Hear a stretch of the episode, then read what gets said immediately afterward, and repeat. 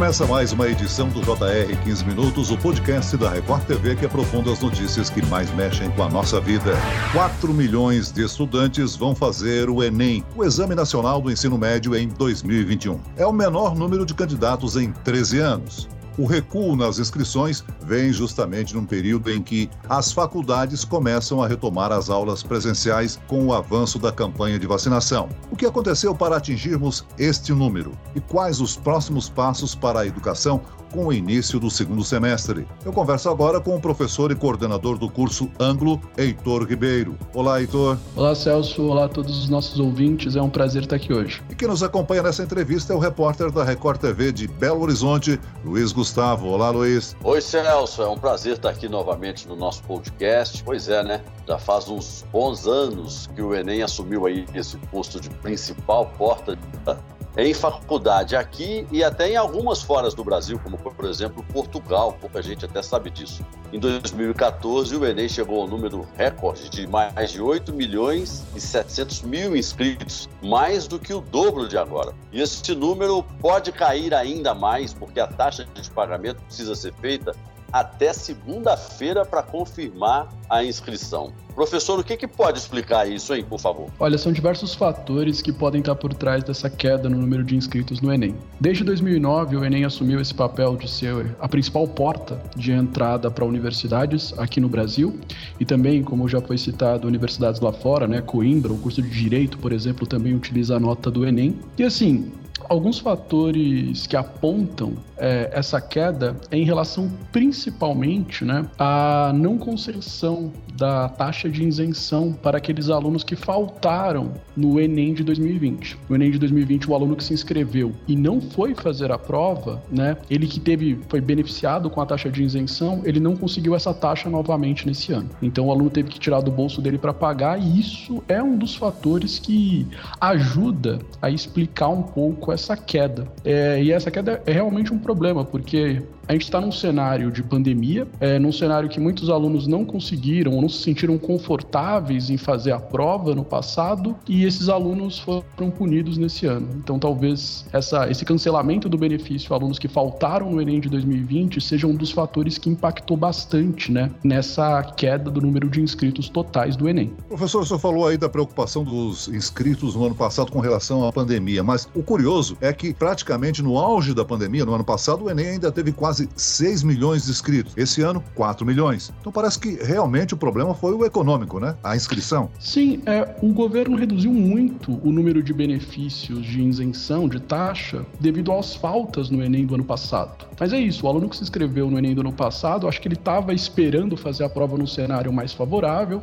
a pandemia não foi melhorando, muitos alunos não se sentiram confortáveis em fazer a prova, e ele acabou sendo punido por faltar e ter usado o benefício de isenção no ano anterior. Isso eu acho que acabou impactando negativamente né, as taxas de inscrição desse ano. Mas tem alguns outros fatores, Celso, que também podem explicar essa redução no número de inscritos que não são fatores puramente econômicos. Né? É, a gente também tem a questão de muitas escolas terem tido aulas suspensas, terem tido né, aulas remotas, muitos alunos não conseguiram se preparar adequadamente para o exame e isso pode ter gerado um desestímulo também no processo de inscrição da, dos estudantes. Sem dúvida alguma, o ensino à distância, as aulas remotas podem ter desestimulado os estudantes para esse exame, né? Sim, sim. Apesar de que muitas escolas conseguiram se adaptar a esse cenário EAD, a esse cenário remoto, até mesmo a esse cenário híbrido, é, muitos alunos acabaram sendo prejudicados, né? É, e, de novo, é sempre o aluno que está mais vulnerável que acaba sendo mais impactado com isso. Porque o aluno, às vezes, não tinha uma internet boa para assistir aula em casa, às vezes ele tinha que dividir o notebook, o computador, o celular, né, com o irmão que também tem que assistir aula, e isso acabou gerando problemas de formação que podem gerar inseguranças para o aluno fazer esse tipo de prova. Outro fator que eu acho que também é um problema, e aí é muito mais difícil de quantificar, é o fator realmente da insegurança psicológica do aluno. Nesse cenário de isolamento, a gente teve muitos alunos com depressão, muitos alunos que desenvolveram crises de ansiedade, alunos que não conseguiram né, se socializar e acabaram sendo impactados negativamente com isso. E principalmente a questão da depressão, ela é algo que impacta bastante quando o aluno tem que fazer escolhas futuras, porque às vezes o aluno pode se encontrar numa situação de desmotivação atualmente e o Enem não é algo que ele faz para conseguir o resultado logo nesse ano, né? Ele vai ter que esperar fazer todo o processo seletivo, faz a inscrição agora para fazer a prova só no final do ano, só vai ter o resultado no ano que vem. E essa projeção de futuro, eu acho que em quadros de alunos que se sentem desmotivados ou mesmo deprimidos, acaba sendo mais um fator que desestimula o cara a se preocupar em fazer essa prova. Professor, a gente viu aí, a gente tem visto, né, que essa pandemia mexeu e continua mexendo com todos nós e com todos os mercados praticamente, né? Inclusive o setor da educação. E o senhor tocou em dois pontos importantíssimos: a questão do aspecto psicológico dos alunos e a questão do acesso ao ensino remoto num Brasil com tantas desigualdades, onde a competição chega a ser absurdamente desigual, porque quem tem acesso a uma internet de melhor qualidade tende a se sair é, melhor no Enem. O senhor, pelo que o senhor tem conversado aí, existe uma possibilidade do rigor nas provas do Enem ser flexibilizado em detrimento da pandemia ou será exigida a mesma qualidade que sempre foi? Então, Luiz, é uma coisa muito delicada, né? É realmente uma coisa muito delicada. Porque quando a gente fala de reduzir o rigor da prova, a princípio faz parecer que a prova se torna mais fácil para os alunos conseguirem ingressar na universidade. Mas, de forma geral, o Enem não é uma prova classificatória, ele é uma prova eliminatória. Ou seja, não é eu tirar determinada nota, é eu tirar determinada nota à frente dos outros candidatos que fizeram a prova. Então, assim, eu diminuir o rigor da prova é, pode deixar a prova mais fácil e alguns alunos que tiveram dificuldade conseguirem um desempenho melhor. Mas alunos que tiveram acesso à educação de qualidade durante todo esse tempo de pandemia também vão melhorar seu desempenho. Então, no fundo, reduzir o grau de dificuldade da prova talvez não altere o perfil do estudante que vai entrar na universidade. É o estudante que entrar na universidade vai continuar sendo estudante que teve mais acesso à educação nesse período de pandemia, mais acesso a serviços e recursos nesse período de pandemia. Então, assim, eu não vejo muito uma redução no rigor técnico da prova resolvendo esse problema, né? É uma situação realmente muito difícil que a gente nunca passou antes. E o senhor acha que dá para dizer que essa baixa adesão é pontual, que a tendência é voltar a aumentar no ano que vem? Eu acredito que sim. Né? Eu acredito que a tendência é com a normalização né, da situação do país, a normalização da educação, principalmente, o aluno voltar a ter aulas presenciais, voltar a se sentir mais motivado para fazer a prova e principalmente uma melhoria né, no cenário econômico, acredito que a tendência é o aluno voltar sim a fazer essas provas. É claro, esses números a gente vai ter que observar com muito cuidado, né, com muita cautela, porque como foi apontado inclusive por você no início dessa conversa, o número de inscritos de 4 milhões ainda não é o número total de alunos que vai fazer a prova. A gente tem que verificar qual que vai ser a evasão desses alunos e quantos de fato também vão pagar né, a taxa de inscrição que vence agora na segunda, dia 19. o senhor acredita então que o número de inscritos, pelo menos nesse segundo semestre, vai estar diretamente atrelado à campanha de vacinação? Acredito que sim.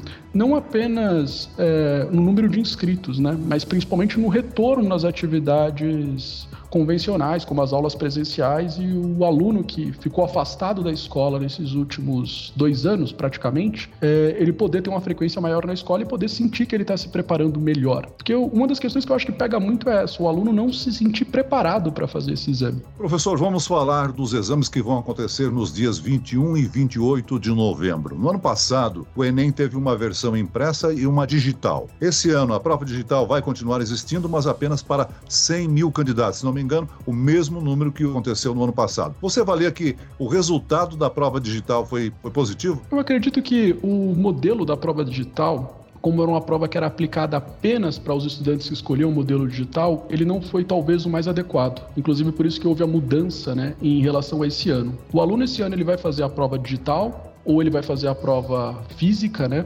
E as duas provas são o mesmo exame.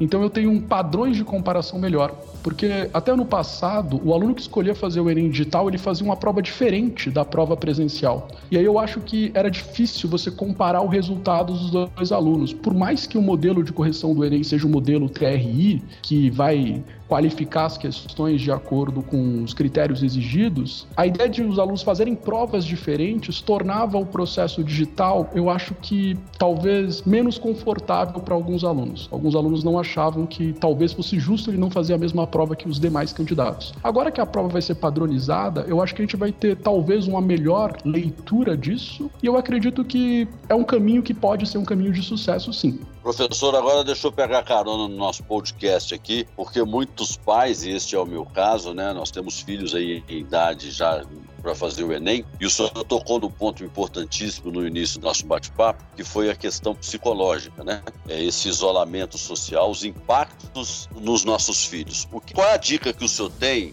para gente que é pai estimular os nossos filhos, estimular os estudantes? É, esse ponto, né, acho que está sendo talvez o grande desafio da educação nesses últimos dois anos. Eu acho que a gente tem faixas etárias diferentes. Para cada público, eu acho que a conversa a conversa não é exatamente a mesma. É, quando a gente pensa numa educação mais infantil, o ensino fundamental principalmente, a escola não tem simplesmente a finalidade de fazer o aluno aprender português, ciências, história, matemática. A escola também é um exercício né, da cidadania. Estar na escola, estar convivendo em sociedade, estar convivendo com pessoas diferentes, isso abre a visão de mundo da criança, permitindo que ela se prepare melhor né, para conviver em sociedade com as demais pessoas. No caso dessa educação mais infantil, eu acredito que é muito importante os pais estarem acompanhando o que o aluno está aprendendo na escola né, e tentar sempre trazer essa pluralidade e mostrar mostrar coisas do mundo para além do universo familiar e da, do espaço de casa para essa criança, para ela conseguir fazer uma leitura melhor do mundo. Para o aluno que é um pouco mais velho, que já está no ensino médio, que já está se formando no ensino médio, eu acho que a preocupação para ele é menos entender essa leitura de mundo e mais aprender aquilo que é necessário para seguir na vida adulta. E pensando em seguir na vida adulta, é pensando principalmente nos conteúdos né, do vestibular é, para poder ingressar na universidade, escolher uma carreira, escolher uma profissão, que é aquilo que todos os pais querem dos seus filhos. Nesse sentido, é, Luiz, eu vejo como muito importante o estímulo dos pais a esse processo de aprendizagem do aluno e o incentivo ao aluno pensar no futuro dele. Porque um dos grandes problemas que eu vejo em muitos jovens é a percepção imediata das coisas. E quando ele está num ambiente escolar que estimula todo mundo estar tá olhando para frente, quer dizer, o que você vai estar tá fazendo no que vem, no próximo, no próximo, o que, que você vai fazer da sua vida, esse aluno consegue se projetar mais para o futuro e pensar melhor as escolhas que ele está fazendo agora. Só que se ele tiver pouco convívio com, essa, com esses estímulos, é, eu acho que cabe bastante a família, né? Tentar apresentar isso para o aluno, tentar apresentar isso para o estudante, tentar apresentar isso para o filho. Ou seja, filho, onde você quer estar tá ano que vem? O que, que você quer estar tá fazendo? Como que você pretende ganhar a sua vida? Que carreira você quer seguir? Eu acho que essas conversas hoje, elas ganham uma importância muito maior do que elas tinham antes, porque esse período de isolamento, eu acho que ele traz para nós preocupações muito imediatas e às vezes a gente acaba não pensando a longo prazo. Para a gente conseguir, né, ter as coisas que a gente quer e conseguir crescer na vida da forma que a gente quer que nossos filhos cresçam, é importante eles estarem pensando a longo prazo também. Heitor, nós estamos aí há quatro meses dos exames, né? E uma parcela expressiva de estudantes já deve estar com a cabeça focada no vestibular. Rapidamente, que dica nós podemos dar a esses alunos que estão inseguros depois de tudo que aconteceu? A principal etapa de qualquer, de qualquer projeto é o planejamento. Então, esse aluno tem quatro meses. Em quatro meses dá para ele fazer muita coisa. Só que para essa para essas coisas que ele tem para fazer serem efetivas, é importante ele ter um planejamento organizado de tudo que ele vai fazer. Então, o principal aliado de um vestibulando é a sua agenda. Então, ele tem que pegar essa agenda e colocar as atividades que ele tem que desenvolver até a prova. E aí não importa se ele está fazendo cursinho, se ele está estudando sozinho, se ele está fazendo apenas o ensino médio. Mas é importante que ele, um, faça provas antigas. O Enem ele tem um grande banco de dados, né? O INEP tem um grande banco de dados de questão. Então, assim, as questões elas não são feitas especificamente para a prova desse ano. Elas podem ser feitas para provas de anos anteriores e serem reaproveitadas esse ano. O que, que é importante? O aluno olhar o perfil da prova. Então, estudar provas antigas, pegar exames antigos do Enem, ele pode pegar o Enem PPL, ele pode pegar o Enem em Libras e resolver essas questões. Praticar simulados, praticar vestibulares é uma forma muito importante de treino e de preparação para o exame. Outra coisa muito importante é o Enem ele tem um peso muito grande à redação. E muitos alunos, eles se desabituaram a escrever textos longos, né? Então, assim, é importante o aluno pegar e redigir redações. Treinar a redação é fundamental nesse processo. E, assim, o aluno também tem que corrigir essas provas que ele está fazendo e tentar observar, né? O que, que ele sabe, o que, que ele não sabe. Não é simplesmente fazer essa prova e olhar, ah, acertei 140 questões. É olhar o que eu errei e tentar entender por que eu errei essas questões. Esse processo de organização, planejamento, fazer provas antigas e treinar a redação, eu acho que é o diferencial que o aluno pode ter nesses quatro meses de preparação. Muito bem, nós chegamos ao fim desta edição do 15 Minutos. Eu agradeço a participação e as informações do professor e coordenador do curso Anglo, professor Heitor Ribeiro. Obrigado, Heitor. Obrigado, Celso. Obrigado por pelo convite. E agradeço a presença do repórter da Record TV, Luiz Gustavo. Obrigado, Celso. Conte sempre conosco. Esse podcast contou com a produção de Homero Augusto e dos estagiários David Bezerra e Larissa Silva. Sonoplastia de Marcos Vinícius. Coordenação de conteúdo, Camila Moraes, Edvaldo Nunes e Luciana Bergamo. Direção de conteúdo, Tiago Contreira. Vice-presidente de jornalismo, Antônio Guerreiro. E eu, Celso Freitas, te aguardo no próximo episódio. Até lá.